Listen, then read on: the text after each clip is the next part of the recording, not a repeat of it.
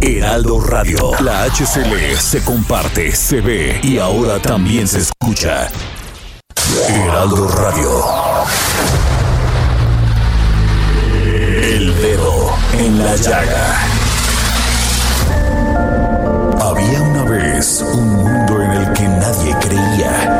País de historias inexplicables. Una nación con personajes asombrosos. Santo Tomás tenía razón.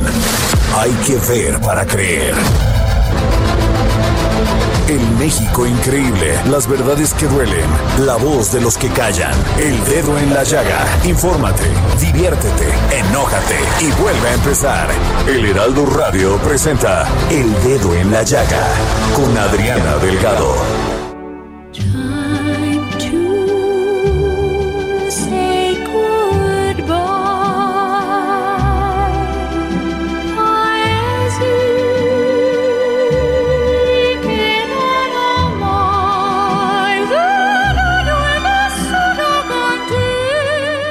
Así iniciamos este dedo en la llaga de este viernes 15 de abril del 2022. Sí, hoy es Viernes Santo y estamos escuchando Time to Say Goodbye con Sarah Brightman, a quien le dedicamos esta semana por ser una gran cantante operística, pero una mujer de un gran talento. Escuchemos.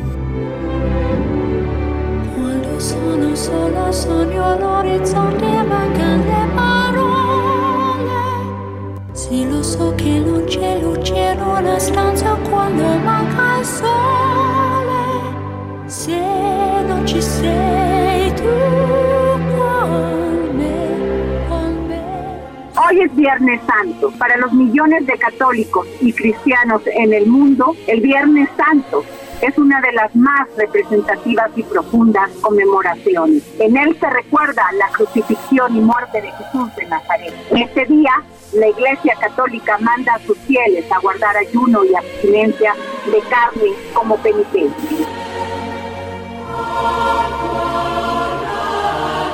Y hoy tuve la oportunidad de conversar con un periodista singular, de un gran humor y sarcasmo, gran compañero, sí, Jairo Calisto Albarrán, sobre su nuevo libro, Haz Patria, Educa, un derechairo. Y a quien me mande un tuit y me siga en arroba Adri Delgado Ruiz, se va a llevar este maravilloso libro de Jairo Calisto Albarrán.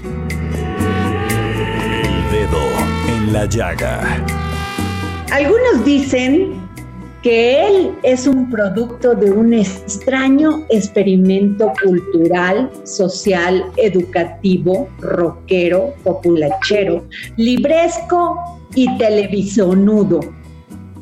Híjole, algunos otros dicen que sin él y su humor, con esa ironía que lo caracteriza, no se podría desmenuzar cabalmente a la política nacional y sus histriones telenoveleros que componen un gabinete muy retorcido de curiosidades y truculencias. Sí, les estoy hablando de nuestro querido Jairo Calisto Albarrán. Lo que yo puedo decir y que me consta es que es un gran ser humano, un hombre con un humor impresionante, un hombre que ha podido levantarse de las situaciones y condiciones más difíciles que un ser humano puede tener.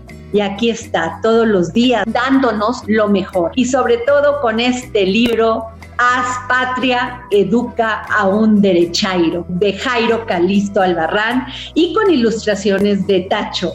¿Cómo estás, Jairo?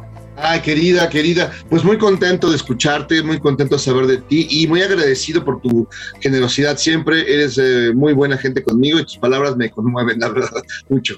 Jairo, ¿qué onda con este libro? Haz patria, educa a un derechairo. ¿Hay posibilidad de educar a un derechairo? Bueno, hay unos que no tienen remedio, ¿no? Hay unos que, pues sí, de plano, este, hay, hay maderas que no agarran el barniz.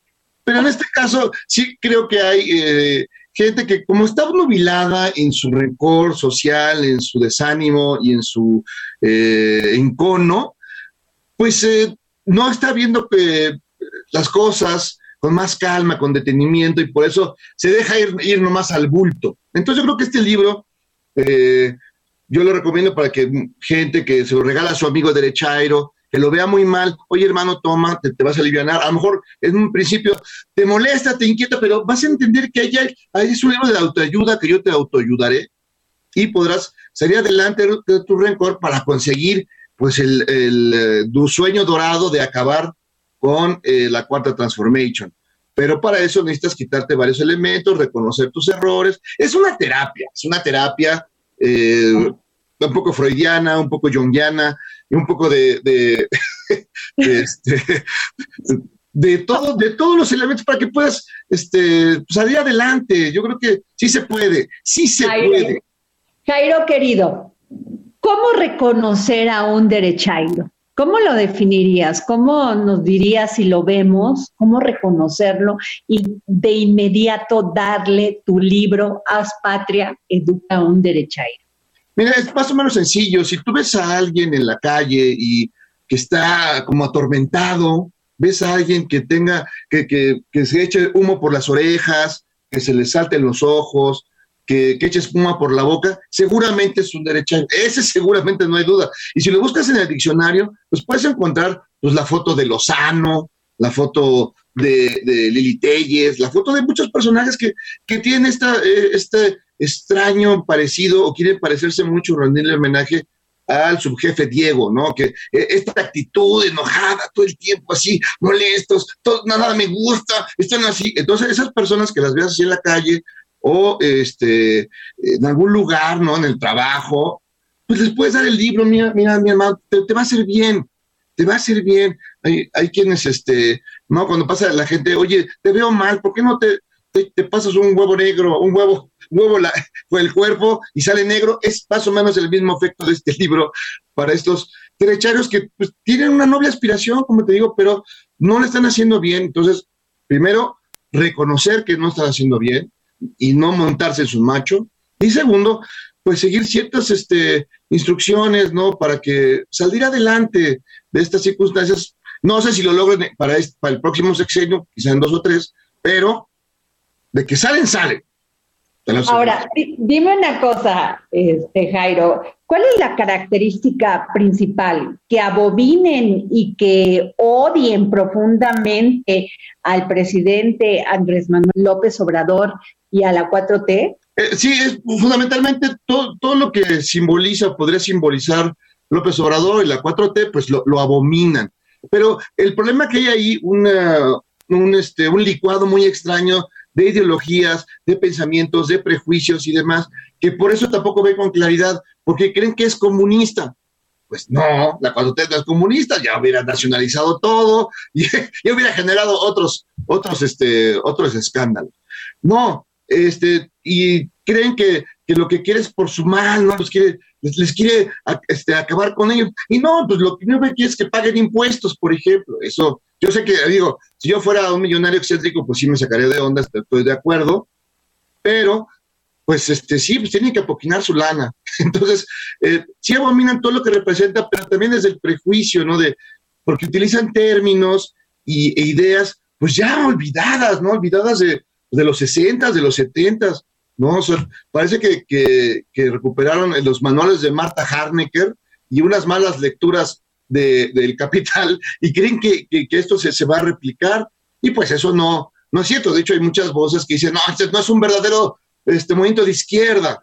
No, pues así como está, se, se enojan, imagínate si fuera así, a pie juntillas, como, como dirían, este, como si fuera una onda trotskista, pues no, ya, ya no hubieran, ya, ya no, ya no aguantarían nada. De por sí esto Entonces yo creo que tiene que ver con eso, ese, ese, ese licuado de, elementos que no están bien conformados y por eso los vemos ahí haciendo desfiguros, haciendo este, pues, marchas dudosas, ¿no? Y haciendo, pues, ciertos ridículos, la verdad, una caricaturización, ¿no? Incluso pues, llegando al caso, digo yo, de, de, de Cuadri, ¿no? Del Chiquilicuadri, que se sube al templete el domingo y dice, bueno, este, pues les va a dar un poco de asquito, a lo mejor les molestan estos partidos, pero voten por ellos. Y luego se agarraba así la nariz. Dices, no, si que los panistas no, no, no, lo van a bloquear, no, no lo van a regañar. No, Oye, Jairo, Pero fíjate nada más, tú señalas y este y de manera muy inteligente, muy este con humor para que lo que uno va leyendo se vaya riendo y diga si es cierto. De, o sea, señalas los actos de corrupción, desviación de fondos, tráfico de influencias e impunidad de numerosos políticos del PRI, PAN, PRD y demás clase política, y hablas de las finísimas personas que hoy tienen el descaro de exigir justicia y que se aferran a vivir del presupuesto al tiempo, eso sí es cierto, que lo desprecian o ignoran. Y dices, además, son especies en peligro de irrupción. ¡Qué horror! y señalas a Fox, a Calderón, a Zavala y muchos otros más.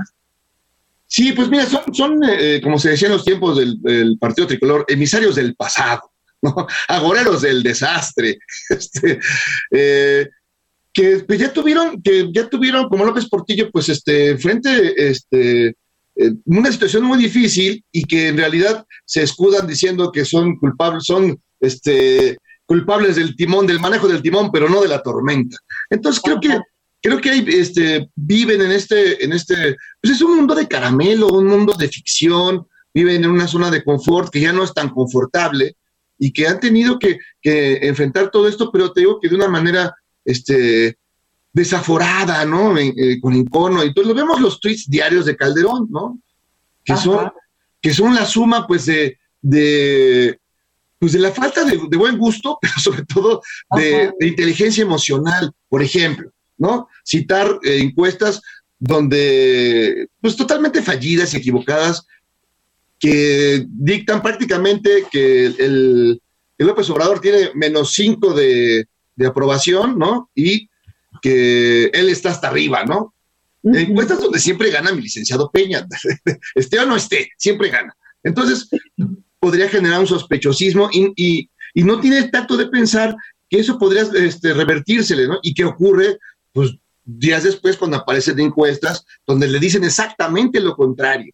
Y así, así va por la vida, este, un día con uniforme de virólogo, otro día con uniforme de arquitecto, otro día de ingeniero, otro día es ucraniano, y otro así, y así va. Entonces es una problemática que además todos sus seguidores, la propia Margarita y la gente a su alrededor, hace exactamente lo mismo, como si lo que hace la mano hace la atrás, y al final, pues hay un ridículo espantoso, espantoso, cuando pues tiene ahí personajes como pues, García Luna Productions, tenemos ahí su, su refinería que nunca jamás existió, pero sí con una barda que costaba algo, algo que costó algo cara, y así, entonces creo que ahí tenemos un problema, y así con muchos de los... Eh, y las ocho centrales que se supone que compraron gas de Estados Unidos para alimentar estas ocho centrales eléctricas y nunca existieron y nadie sabe dónde está el dinero. No, nadie sabe, nadie supo, ¿no? Como pues los hospitales prometidos, bueno, tantas cosas que están ahí.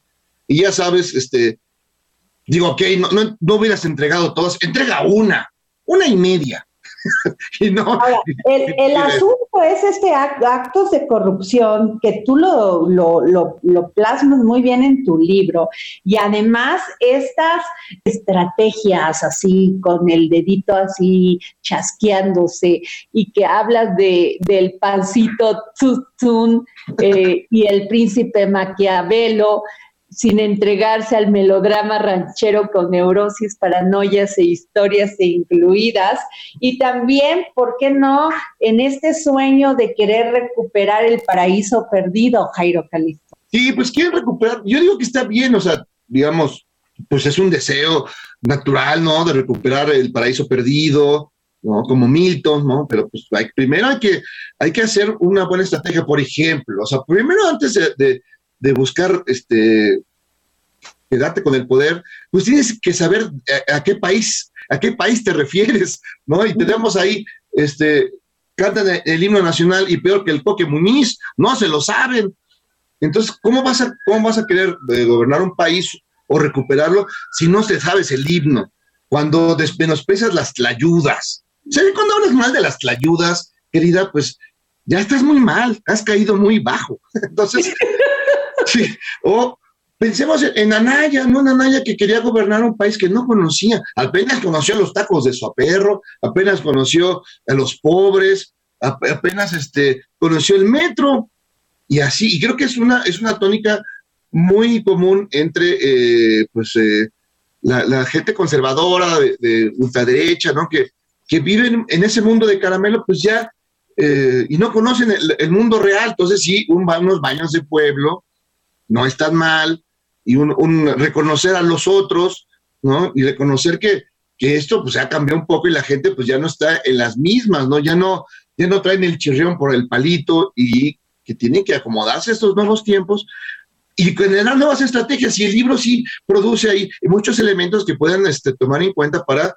eh, eh, recomponerse, rearmarse, repensarse y construir otra cosa distinta. ¿Tú cómo ves, eh, Jairo Calisto, este tema de la, de la, de la reforma de la industria eléctrica? porque fíjate nada más que me llamaba la atención cuando sale la oposición hace dos, tres días, diciendo que, o sale la oposición, diciendo que ellos van a pelear porque la luz eléctrica sea un derecho humano, como si eso no estuviera implícito ya en la Constitución y además en los gobiernos que ellos valga la expresión, gobernaron, entre comillas, ¿no? Y también quiero tu opinión sobre la revocación de mandato. Sí, miren, en términos de la reforma eléctrica, creo que ahí es que el problema es que es gente acostumbrada a colgarse de un diablito. Entonces, por eso este, tiene esas dudas emocionales existenciales sobre eh, de dónde viene la luz. Entonces, este, piensan eh, que toda esta idea que, bueno, tiene que ver con la reforma la reforma energética de Peña, que pues mal que bien le daba toda la chance a la iniciativa privada y sobre todo extranjera en muchos, eh, en muchos momentos, hasta Odebrecht, OHL, ya sabes, este, Iberdrola, que pues ya, ya, ya tenían todos las, pezuñas clavadas, pero pues un muy mal negocio para los mexicanos y para... lo vemos lo que pasa en España, pues nada más Nada más ver cómo está Iberdrola allá y cómo están los precios de la luz, a cómo está el kilo de, el kilo de, luz allá en, en, España, está más caro que, el, kilo de, jabugo. Pues Así es. Creo que... O sea, eh, eh, la gente prefiere ya, olvídate del jabugo, o sea, ya, ahora es el tema de la luz. Quien tenga luz se considera eh, rico. Un privilegiado. No, de hecho hay gente que dice, o prendo la tele o, pongo el refri, o veo la Champions o, o plancho. ¿No? O sea, no puede ser todo al mismo tiempo, no puedes allá. Es terrible. Oye, la revocación de mandato. ¿Cómo explicarte? Es decir, pienso que eh, la idea es, eh, es fundamental, es decir, es pensar hacia el futuro, que si llegara, por ejemplo, este, otro Peña, otro Echeverría, otro Salinas, pues tengamos la oportunidad de a medio camino decirle, no, hermano, creo que no, no, gobernando lo tuyo, eso no, no, no, está funcionando entre los dos, este, no eres, no eres tú, soy yo, no, perdón, si eres tú, si eres tú, y lo, y lo sacas. Creo que eso es lo que, lo que importa a este, al futuro. Esto es una cosa hacia el futuro. Lo otro que, es un, debate, yo creo que un poco, este, pues sí, medio melifluo, de decir, no, que se quiere, quiere este, quedarse para siempre. Pues no, no es exactamente esa idea, y de hecho creo que no es la intención, ya ha dicho este López Obrador que lo que quiere es ya irse, ya irse acabando, ya se correr. Y creo que eh, es hacia el futuro, es incluso pensar para la derecha, si llegara otro López Obrador y que no le late las cosas y que puede decir, pues yo no quiero a este señor, y ahora sí, juntarse bien, este, quitar todos los bots y todos los trolls y todos los haters que tienen de granja, y a juntar gente de, de veras, ¿no? Con credencial de elector y votar para que se vaya también. Es decir, es una oportunidad que no, manda, no nomás es de un lado, es para los dos lados. Es un tema, yo creo que una oportunidad totalmente democrática, una herramienta democrática que, que, que, podemos eh, los eh, mexicanos ejercer. Pues ahí está, esa oportunidad de oro, es una oportunidad de oro. Digamos, ¿en qué lado se puede hacer eso? Pues es muy poquititos, muy poquititos. Oye, este Jairo, ¿y a tú alguna vez has sido derechairo? No, fíjate que no, yo, yo vengo de una familia, no, fíjate, y, y, y, hasta me sentí, hasta me, dio rubor. Mejor dime americanista. No, no, no, es, es como... Pero los americanistas no son derechairos. Ah, yo creo que la mayoría, y los demás son borrachos, ya. Ah, no, no es cierto. No, son, este, sí son, eh, regularmente son conservadores, la mayoría de los americanistas. Yo los que conozco, Ajá. muy pocos americanistas de este progres, digamos, ya no digamos izquierda, progres. La mayoría ¿Se puede tener un amigo derechairo? No, tengo, sí tengo varios, incluso este, nos va muy bien porque nunca platicamos de nada que no sea fútbol. porque se, presta todo. Digo, ahorita, digamos, eh, pues es un debate interesante en las familias, en las casas, en todos lados. Pues hay debate, ¿no? Antes nos preocupaba cómo había acabado el Chivas América y ahora ya estamos, no, la reforma eléctrica, no, ese miserable viejo nos quiere. No, pero, es decir, hay un debate más de altura, es muy, es muy extraño, pero este, tenemos unos, unos debates, digo, salvo por lo de Sasha, Sasha Sokol y Luis de Llano, se ha elevado el nivel el debate cotidiano en las casas, en las calles, y, cada quien tiene una posición, y creo que está muy bien que haya esta, este debate continuo. A veces sí tenemos que tener moderación y encontrar, hay que entender que después del mole poblado no es bueno hablar de esos temas. Después de tres cervezas. ¿Te enamorarías de una derechaira? Fíjate que ya, ya he tenido esa oportunidad. Estoy soltero. ¿No te gustó la experiencia derecha? No, no, yo creo que, no, fíjate que sí, hay, sí que es, eh, de veras hay que ir, tener mucha tolerancia, de los dos lados, evidentemente, ¿no? Para llevar a congeniar. Y creo que sí es posible, creo que sí es posible. Eh, hay temas que son considerados tabú, no los tocas. Antes, antes este, el, tema tabú era el intercambio de parejas, y ahora, el, tema tabú es este, la, revocación de mandatos. Entonces, sí creo que puedes este, llevarla, llevarla bien. Es complicado, tiene su chiste, tiene su gracia, pero si hay amor, todo es posible. O sea, si, es, si hay amor, se puede gobernar un país con derechairos y chairos. Exactamente, porque además eh, eh, creo que ahí está el tema, es decir, y lo vemos ahora, pues el problema no es que no haya una inversión pública, ¿no? Sobre muchos temas. El problema es que esa inversión pública sea, este, pues sea equitativa, no, no, no, no sea un atraco en despoblado. Entonces creo que eso no está bien. Entonces, más bien, la idea es, no, si hay que inversión eh, del sector, del sector este, empresarial, que está muy bien, pero en condiciones este, adecuadas, este, que, que, que, no se vea la, onda así, la dina, que, no, que, no sea el atraco, el despoblado. Y creo que esa es la intención, esa es la idea, ¿no? Que entrenle todos, pero pues bien, no se manchen, no se manchen. Oye, Jairo Calixto, muchísimas gracias. Siempre es un orgullo, un placer escucharte e, y más con este libro tan, tan simpático, interesante, inteligente. haz patria, educa un derechairo, Jairo Calixto Albarrán, y también mencionar con ilustraciones de Tacho. Muchísimas gracias, querido Jairo. No, nada, muchas gracias, te lo agradezco de veras, este, tu, tu, tiempo, tu espacio y tu generosidad en lo que dices y lo que, lo que me, me, preguntas y todo, de veras, lo agradezco mucho y este te voy a mandar unos ejemplares para unos amigos creo que tienes por ahí. Ahí, te mandó, sí, ahí, te, ahí le mandas uno a Jorge Sandoval, por favor. Jorge, te voy a mandar una caja para tus tipos. Muchas gracias, querido Jairo. Un abrazo siempre, un abrazo siempre. Cuídate mucho.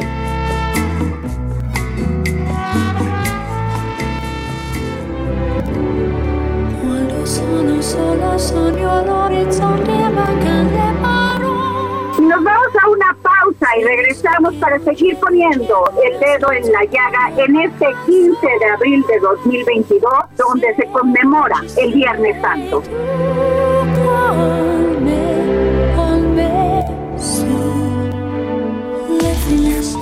Sigue a Adriana Delgado en su cuenta de Twitter arroba Adri Delgado Ruiz. Además, te invitamos a enviar tus opiniones y comentarios en texto o por mensaje de audio a través de WhatsApp al 55 2544 3334. Y si quieres escuchar El Dedo en la Llaga de El Heraldo Radio, en cualquier momento y donde quiera que te encuentres, descarga el podcast disponible en Spotify y iTunes. Heraldo Radio, la HCL se comparte, se ve y ahora también se escucha.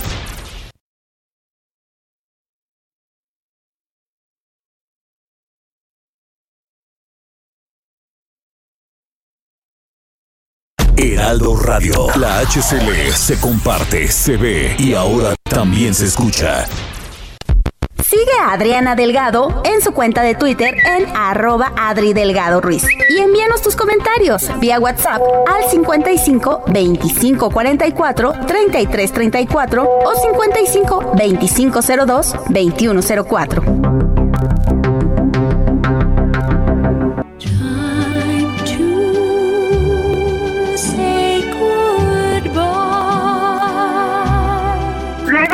Del corte y les recuerdo mi tweet, arroba Adri Delgado Ruiz.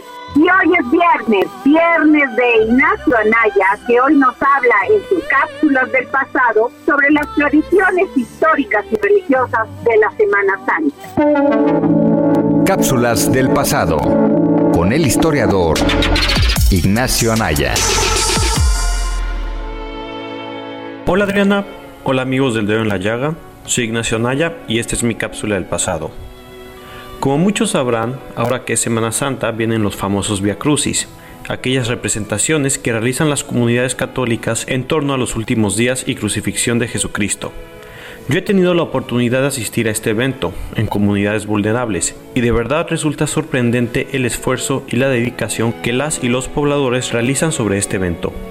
Desde la infraestructura hasta la actuación, es de verdad algo digno de admirar y que muestra la profunda fe de la población local. En una ocasión pude presenciar los preparativos y el Via Crucis en la comunidad de San Pedro del Rosal en el Estado de México. Ahí, por ejemplo, me enteré que quien interpreta a Jesucristo suele prepararse todo el año para dicho papel, tanto mental como físicamente. Y es que al intentar cargar la cruz que él tenía que llevar me di cuenta por qué la importancia de la preparación física. Era verdaderamente pesada y él la tuvo que cargar durante gran parte del camino por sí solo. Pues bien, dos elementos heredados históricamente de la tradición católica en el Via Crucis son la penitencia y el sufrimiento.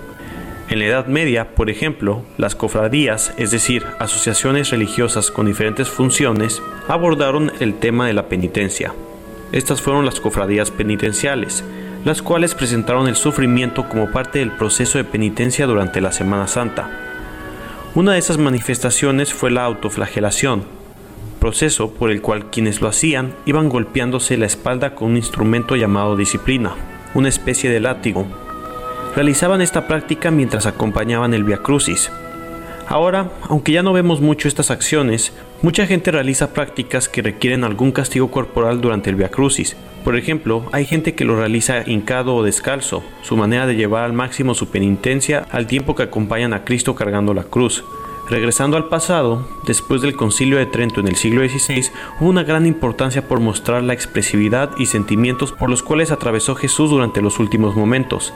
Este sufrimiento que vemos muy claro en las imágenes del arte del barroco también es un elemento presente en la Semana Santa y que en cierta manera lo manifiesta la gente y sobre todo quienes interpretan a Jesucristo una serie de símbolos que muestran cómo la tradición histórica de estas fechas se ha mantenido a la vez que presenta ya sus propias características de nuestros tiempos. Espero que les haya gustado este episodio y recuerden también escucharnos en El Dedo en la Llaga en Spotify.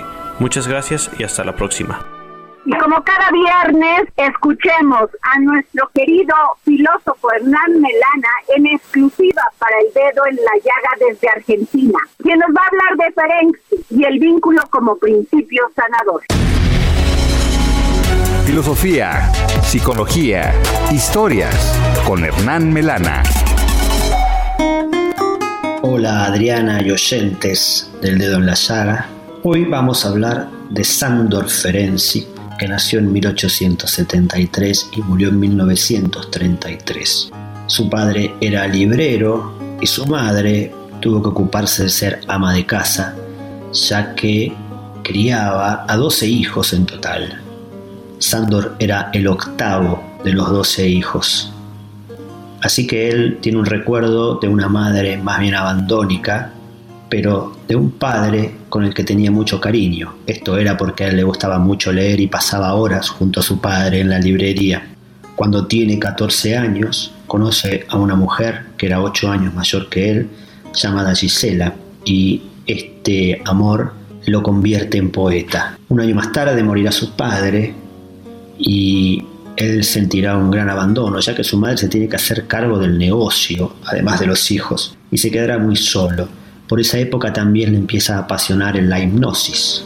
A los 17 años ingresa en medicina, se especializa en neurología y psiquiatría y años más tarde se enterará de que hay un analista llamado Jung que hace el análisis a través de la asociación de palabras. Conoce a este Jung, este gran psiquiatra del siglo XX, y este a su vez le recomienda a Freud. Así que entre los tres harán una gran amistad e incluso se analizarán entre ellos. Pero Ferenczi se va a diferenciar porque él hablará de una psicología activa, con una actividad en donde se involucra aquel que analiza con el analizado y viceversa. Él también desarrollará el concepto de transferencia, que es un proceso psíquico inconsciente en donde una persona transfiere hacia otra cualidades afectivas que tuvo con otra persona. Por ejemplo, puede uno hacer la transferencia hacia un analista de su padre o de un amigo y tener comportamientos como si esa persona fuese la otra. Y también el concepto de introyección, que es en donde la víctima se identifica con el victimario y adopta gestos agresivos del victimario. Ferenczi, como dije, hablaba de una afectividad que debe haber en el análisis y esto lo empezó a separar de Freud.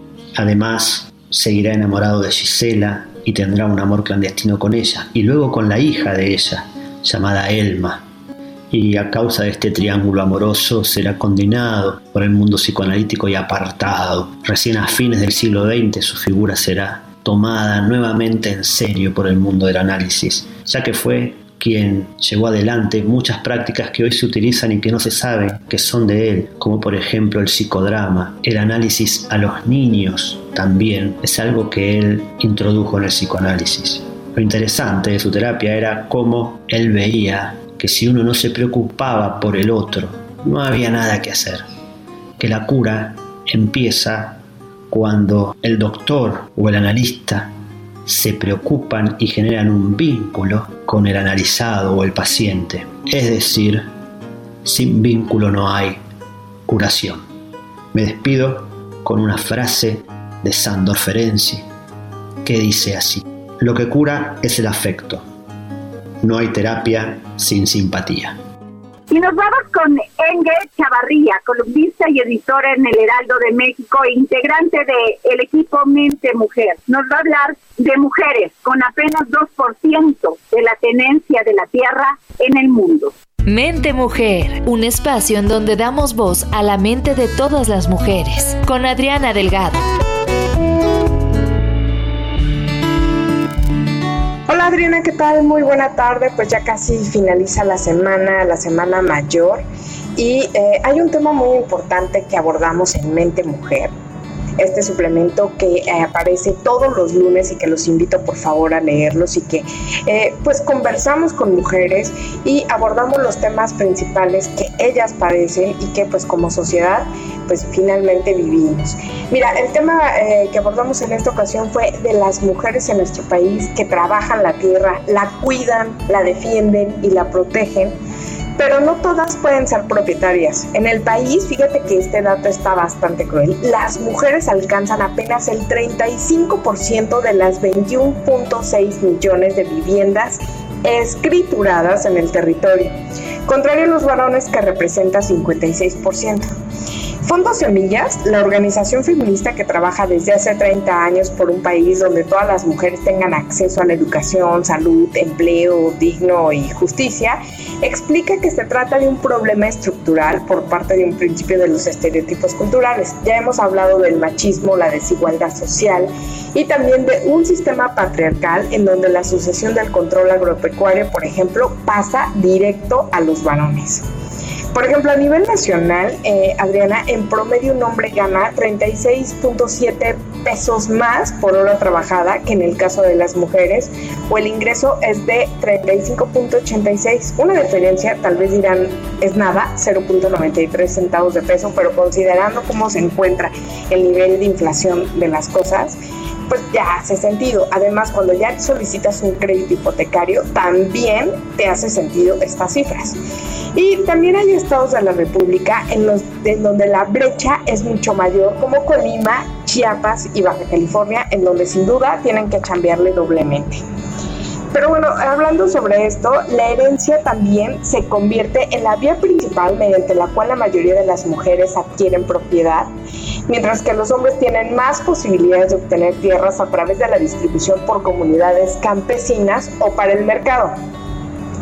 El tema es que no solo porque no pueden comprarla, sino porque los padres no heredan directamente a sus hijas. Las comunidades no permiten que las mujeres sean dueñas. Y así nos encontramos, eh, por esto la preocupación de Fondos Semillas, que hoy busca poner en el centro de la relación de las mujeres, pues su papel como defensoras del territorio y la cultura de los pueblos.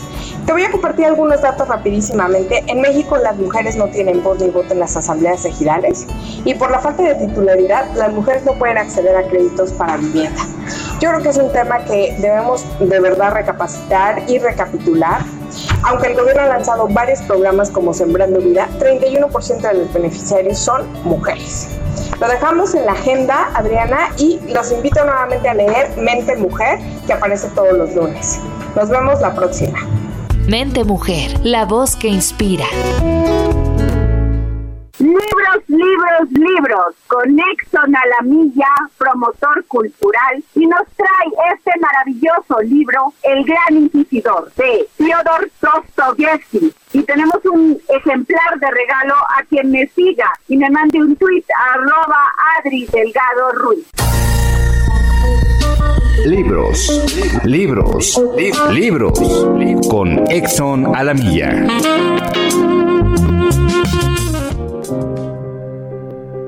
Gracias, querida Adriana. Audiencia del dedo en la llaga. Hoy les vengo a hablar del libro El Gran Inquisidor, publicado en español por Alianza Editorial del gran escritor ruso Fyodor Dostoyevsky. La historia nos revela el regreso de Cristo a las tierras españolas, en plena época de la Santa Inquisición. El Mesías realiza una serie de milagros, ganándose así la admiración y adoración del pueblo de Sevilla. Después de esto, la institución inquisidora arresta a Cristo y éste es sentenciado a muerte. La parte principal del texto se desarrolla cuando el inquisidor le explica a Jesús el por qué es sentenciado ya que su regreso interfiere en los planes de la Iglesia. Fedor Dostoyevsky es uno de los principales escritores de la Rusia zarista, cuya literatura explora la psicología humana en el complejo contexto político, social y espiritual de la sociedad rusa del siglo XIX. Es considerado como uno de los más grandes escritores de Occidente y de la literatura universal. Su obra, aunque escrita en el siglo XIX, refleja también al hombre y a la sociedad contemporánea. Entendida a menudo como una crítica al cristianismo católico, el gran inquisidor, sin embargo, va más allá y expone de manera magistral los límites y fricciones entre la libertad y la felicidad, la lógica que gobierna las masas y sus dirigentes, el conflicto entre el individuo y los sistemas que, en nombre de un supuesto bienestar social, imponen la dictadura o la esclavitud.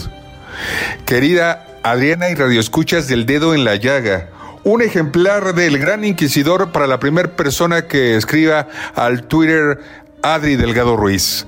Muchas gracias Adriana y disfruten con lecturas y con historias esta semana mayor, eh, esta semana de descanso. Nos saludamos como siempre la próxima semana. Gracias. Y nos vamos con John Choi, ese gran astrólogo mundialmente conocido. Y él nos habla hoy sobre las críticas que nos fortalecen para crecer. Vibrando alto con John Choi. Motivación y autoestima.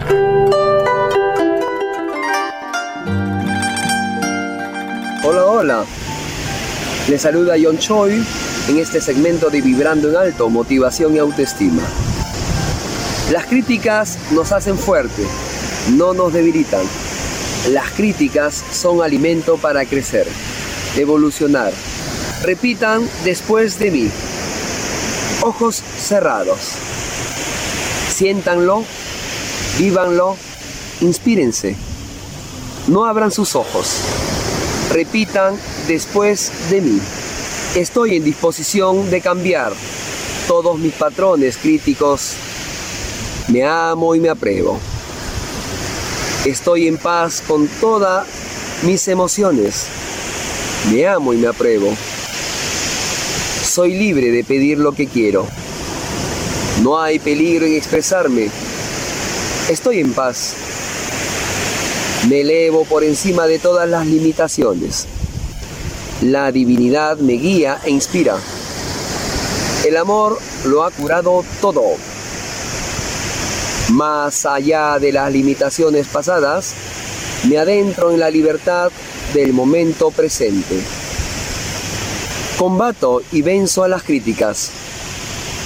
No hay peligro en ser yo.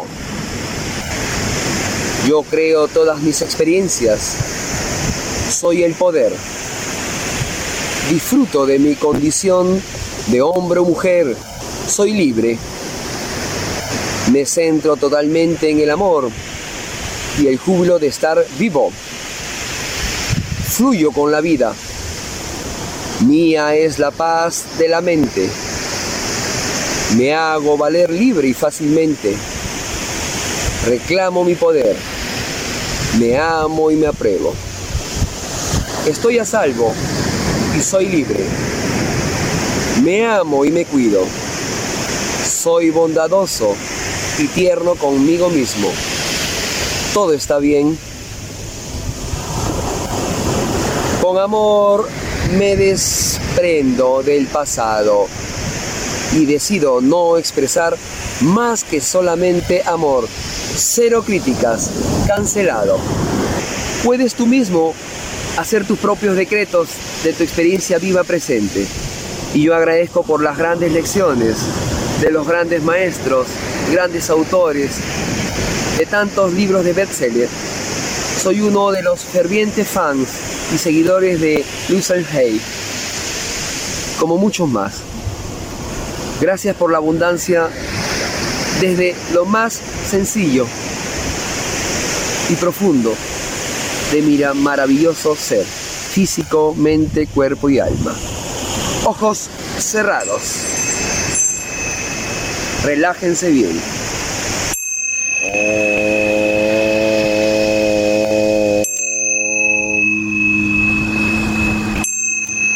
Om mani padme mame om tari tiri suwa om Om gatai gatai goro gatai gatai gatai gatai gatai goro gatai gatai gatai om ne padme prana choy oi pinchu om Toche, Sheshe, Om Shanti, Namaste. Y hoy es día de cine. ¿Y quién más que Gonzalo Lira, este maravilloso crítico de cine? Y nos presenta una exclusiva entrevista con los noruegos Anders Danielsen y Herbert Nordrum.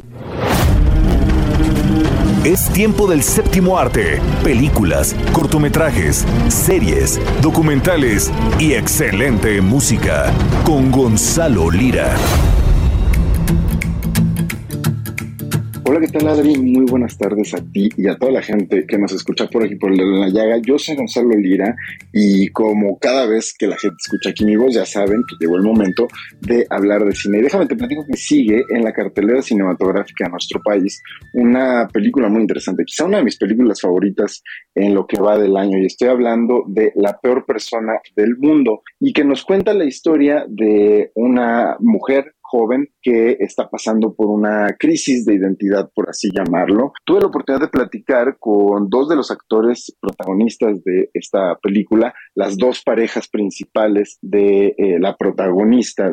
Esto es lo que me dijo Anders Danielsen Lee. The collision between the expectations that you have and how your life uh, ends up being. Uh, I guess we all wonder if we will achieve happiness, you know. It touches on, on so existential questions in our lives. Lo que dice aquí Anders es que básicamente esta película retrata este deseo de que nuestra vida sea de una forma y cómo eventualmente nos enfrentamos con que no va a ser así, que lo que buscamos es la felicidad y cómo esto que parecen temas tan cotidianos terminan convirtiéndose realmente en preguntas muy existenciales que hace este director de una forma muy natural y casi casi sin hacernos sentir que nos está enfrentando con este tipo de ideas y de pensamientos. También pude platicar con Herbert Nordrum, quien interpreta, como lo decía, a otra de las parejas de eh, Julie, la protagonista de La peor persona del mundo. Y precisamente, regresando a lo que me decía Anders, yo le pregunté a qué cree que se debe que un director como Joachim Trier, eh, pues digamos que estos cuestionamientos puedan ser tratados con una ligereza y con una cotidianidad excepcional a través de estas películas. Esto fue lo que me contó. I feel that uh, Joachim is very open to bringing yourself into the character. Becomes uh, deep because you you're allowed to be a human, be a, a whole person, uh, and uh, use parts of yourself. Lo que dice Herbert Nordrum es que el director les permite ser muy libres en cómo hacen a los personajes, cómo actúan, cómo los interpretan y cómo esto de alguna manera hace que el personaje se nutra en parte de ellos mismos. De verdad les recomiendo ampliamente que vean esta película porque posiciona preguntas fuertes, que posiciona preguntas que todos nos hemos cuestionado, pero lo hace a través de una historia muy tierna, de una historia contada con una naturalidad excepcional y que creo que a todos y a todas quienes nos escuchan les va a encantar. Yo me despido, mi nombre es Gonzalo Lira, me encuentran en redes como arroba gonis, g o n y z Nos escuchamos la próxima semana. Y hoy es día de comer y beber bien. Los dejo con Miriam Lira y su momento GastroLab, quien nos habla de los pescados y mariscos de la nueva vida. GastroLab. Historia, recetas, materia prima y un sinfín de cosas que a todos nos interesan. Tal Adri, amigos del dedo en la llaga? Feliz Viernes Santo a todos ustedes. Espero que estén disfrutando de estos días de vacaciones en compañía de la familia o de los amigos. Y a propósito de estos días santos, hoy vamos a platicar de la Nueva Viga, en la central de Abastos. Un mercado que es el principal punto de venta de pescados y mariscos en la Ciudad de México y en el país. Desde el charal y hasta el tiburón, la oferta de este mercado de mariscos es extensa, principalmente en esta temporada de cuaresma. La Nueva Viga es el segundo mercado de mariscos más grande del mundo, después del Tsukiji en Japón, donde a diario se manejan 1.500 toneladas de pescados y mariscos en sus instalaciones, mientras que en la Nueva Viga se comercializan más de 750.000 toneladas de 500 especies provenientes de las costas de Veracruz, de Oaxaca, Baja California y Sinaloa principalmente. Para quienes buscan variedad, los comerciantes recomiendan el consumo de curvina, que proviene del Golfo de México y puede cocinarse en un sinfín de preparaciones. Y el kilo está bastante accesible. Durante la temporada de Semana Santa, los pescadores mexicanos obtienen en promedio 480 mil toneladas de productos pesqueros y acuícolas, cantidad que representa la cuarta parte del total anual. Mientras que en calidad nutricional los pescados y mariscos pues contienen vitaminas, calcio, fósforo, hierro, zinc, yodo, magnesio y mucho potasio. En cuanto a tips a la hora de comprar productos de mar, siempre deben observar que no desprendan olores desagradables, que su cuerpo sea firme y esté libre de manchas u otra coloración extraña, que los ojos estén brillantes y saltones, que no se desprendan con facilidad las escamas al momento de tocarlos y que las agallas estén En el caso de los moluscos que ostiones, mejillones deben escoger aquellos que tengan la concha bien cerrada. Si requieren tips para cocinarlos, no dejen de visitar gastrolabweb.com y visitar nuestras redes sociales para estar al tanto de las mejores recetas. Arroba Heraldo Gastrolab en Instagram, Gastrolab en TikTok. Yo soy Miriam Lira y nos escuchamos el próximo viernes en El Dedo en la Llaga.